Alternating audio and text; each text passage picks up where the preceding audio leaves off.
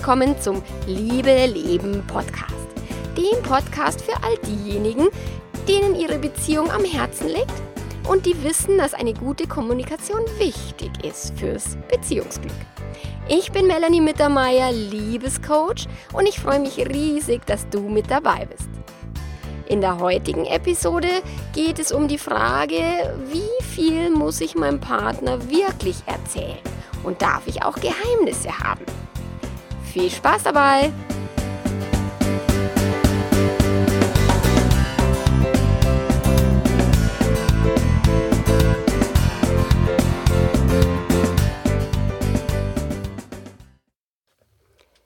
Eine offene, ehrliche Kommunikation ist so wichtig für die Beziehung.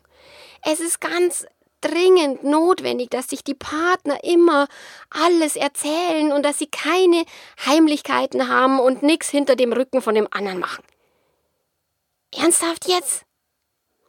Ständig höre ich das, wie wichtig es ist, in einer Partnerschaft vollkommen, völlig ehrlich zu sein und immer alles zu erzählen. Fremdgehen oder irgendwas verheimlichen, das scheint fast sowas wie die achte Todsünde zu sein. Und wenn der Betrüger sowas tut oder sie, dann soll der auch bitte in der Hölle schmoren, bis er schwarz wird. Es geht sogar so weit, dass Menschen allen Ernstes glauben, dass sie das Handy von ihrem Partner oder von der Partnerin einfach mal durchsuchen dürfen. Sobald es einen begründeten Verdacht gibt für Untreue oder für Unehrlichkeit, dann lässt sich das auch wunderbar mit dem eigenen Gewissen vereinbaren, obwohl jeder eigentlich weiß, ey, ans Handy vom Partner zu gehen, ey, das geht gar nicht. Die gängige Meinung ist tatsächlich, dass in einer glücklichen Partnerschaft keine Geheimnisse gibt. Ist jetzt das Schnüffeln im Handy vom Partner okay oder ist es tabu? Jetzt zeig mir sofort dein Handy. Er weckt sie völlig aufgelöst mitten in der Nacht. Ey, ich, ey, ich hab's gar nicht hier, das liegt irgendwo noch unten. Sie ist noch total verschlafen und weiß überhaupt gar nicht, was los ist. Du hast sicher wieder Nachrichten gelöscht, schmeißt er ihr wieder böse vor, worauf sie nur müde den Kopf schütteln kann. Vor kurzem hat er herausgefunden, dass sie mit einem Kollegen mehr als nette Nachrichten austauscht und seitdem ist er rasend vor Eifersucht. Ihr Handy zu durchforsten ist für ihn mittlerweile eine völlige Selbstverständlichkeit. Und die Beziehung ist, die, sie ist, dauert zwar noch, aber sie ist dem Untergang geweiht. Und mit jeder dieser Aktionen bestärkt er sie noch mehr, ihn auch endlich mal zu verlassen. Und deren Pferd war bereits tot, bevor sie sich in ihren Kollegen fremd verliebt hat. Was ich nicht weiß, macht mich nicht heiß. Als mein Mann und ich unsere Beziehung geöffnet haben, haben wir besprochen, dass wir es gar nicht wissen wollen, was der andere so treibt. Also in meiner Situation ist es ein bisschen blöd, weil mein Mann das meistens alles auf meinem Blog nachlesen kann oder jetzt auch mittlerweile im Podcast nachhören kann. Und daher macht es für mich sehr viel mehr Sinn, offen zu sein und ihm einfach ehrlich zu sagen, was ich da so tue. Und auch nur durch seine Erzählungen über andere Frauen kann ich an meine Grenzen stoßen, meine Eifersucht spüren und mich dann dadurch darüber hinaus entwickeln. Also was ich nicht weiß, belastet mich nicht. Aber ich nehme mir auch die Möglichkeit, mich zu entwickeln. Wenn ich keine Ahnung davon habe, was mir Angst macht, dann kann ich mich auch nicht damit beschäftigen. Name it, tame it. Dieses coole englische Sprichwort, ich mag das sehr. Also was wir benennen können, können wir auch zähmen.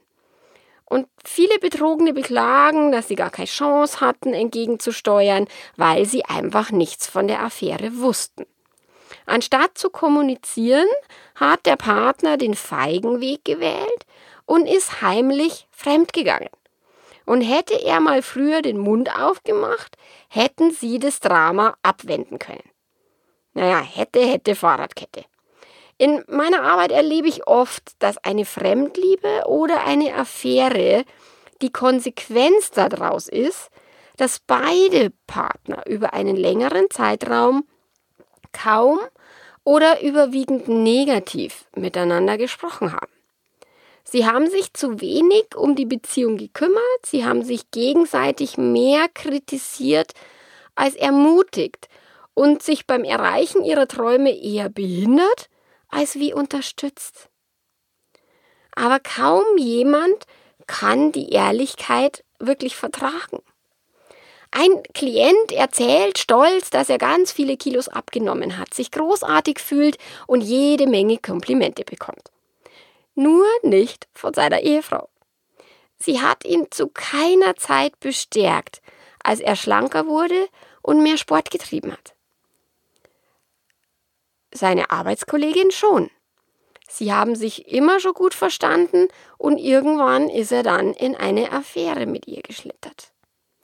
Abgesehen davon, dass er es selber kaum bemerkt hat, wie schmerzhaft das Verhalten seiner Frau war, hätte er sie nicht wirklich, hätte, also hätte sie auch nicht wirklich die Wahrheit hören mögen, geschweige denn ernsthaft etwas an ihrem Verhalten geändert, bevor er in eine Affäre geschlittert wäre. Aber jetzt ist er der Böse und der einzig Schuldige und sie hat nichts damit zu tun.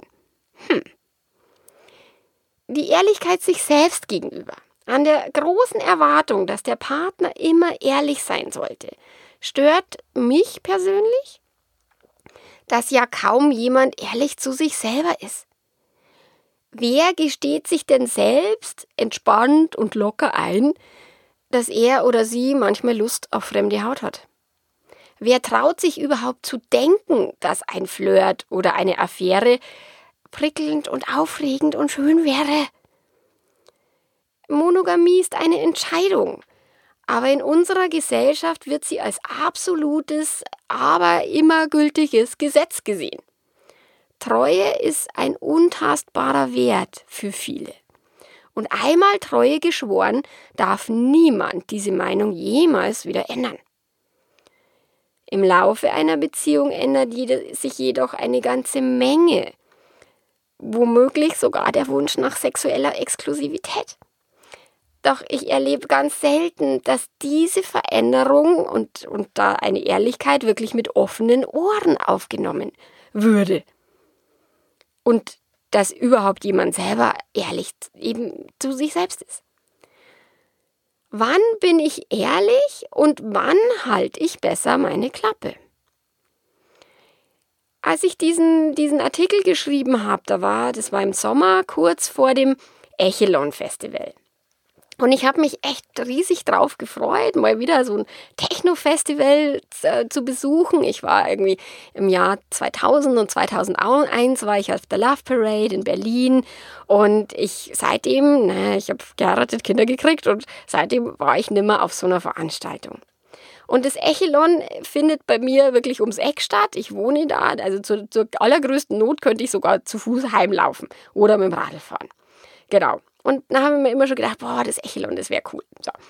Meine Freundin hat Tickets besorgt für uns, VIP-Tickets, und es war, oh, wir haben uns echt lang drüber gefreut. Und mein Mann hat mir dann angeboten, mich abzuholen. Dann habe ich gesagt, na ja, weißt du, ich bin nicht so ganz sicher, in welchem Zustand ich nach der Party bin und ich weiß nicht genau, ob ich das will, dass du das siehst. Also das Echelon ist Teil meiner Löffelliste, also was ich erlebt haben will, bevor ich den Löffel abgebe. Und ich will da frei sein, heftig zu flirten und intensiv zu feiern. Was auch immer das ganz genau heißen mag. Jedenfalls mag ich mich nicht über irgendwas zusammenreißen müssen. Dummerweise habe ich das meinem Mann dann auch genau so gesagt und es, eine Woche lang hat er sich dann echt mit, mit blöde und unnötige Ängste gequält. Da hätte ich mal besser meine Klappe gehalten. Mein Mann muss eben nicht alles wissen und es ist mir wichtig, dass ich auch meine eigenen Geheimnisse haben darf.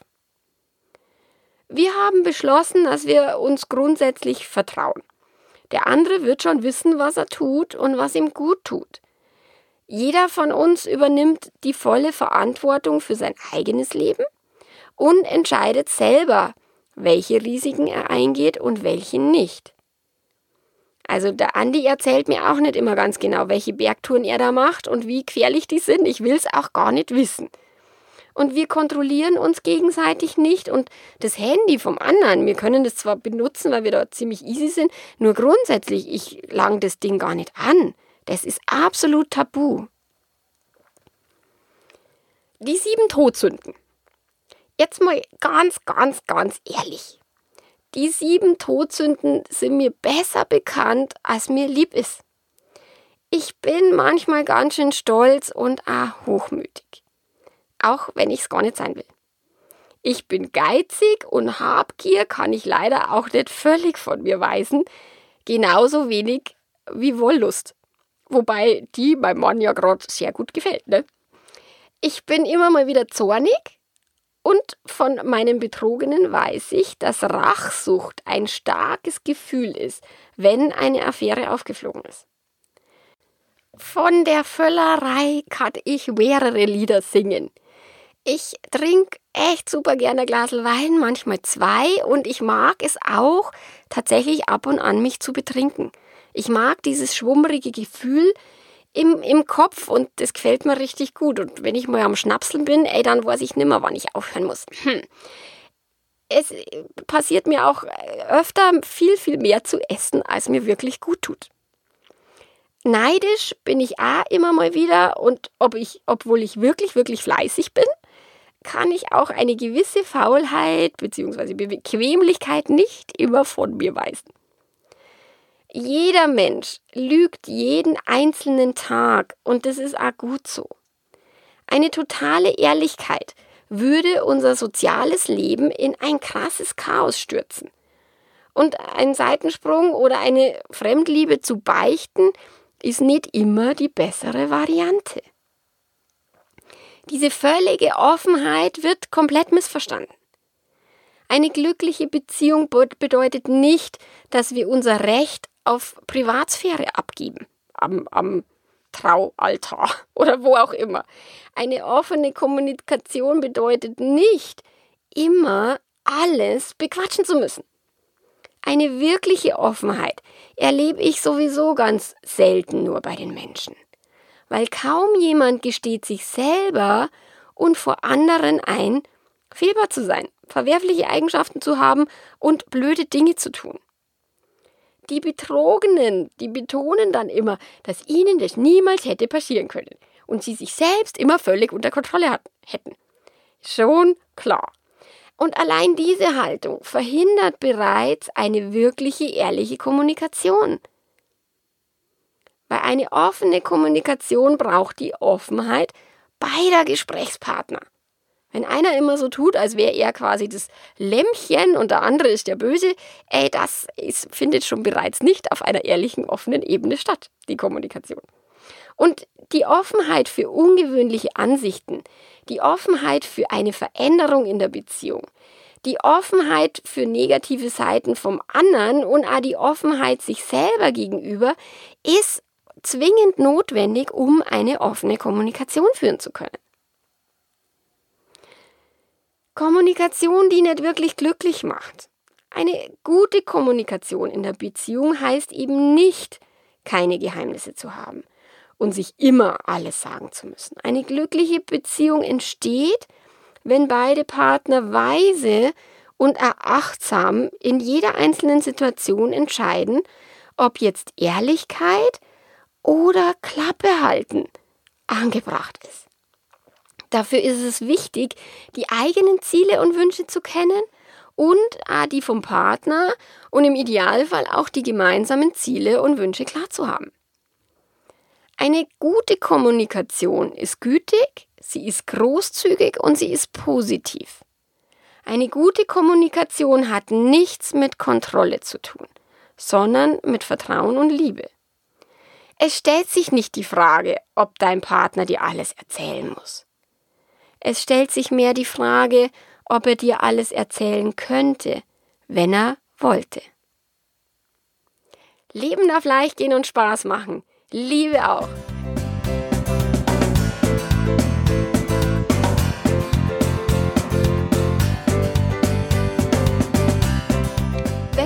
Diese Episode gefallen hat, dann freue ich mich riesig, wenn du auf iTunes dieses 5-Sternchen-Ding anklickst und mir einen kleinen Text in die Rezessionen, Rezensionen schreibst. Das wäre echt super klasse, weil da hilfst du mir, mein Ranking im, für diesen Podcast einfach zu steigern. Und damit wird der Podcast auch bekannter. Und wenn du jemanden kennst, dem das gut tun würde, mir zuzuhören, ey, leite das gerne weiter. Ich freue mich sehr. Ganz lieben Dank, bis zum nächsten Mal. Ciao, ciao.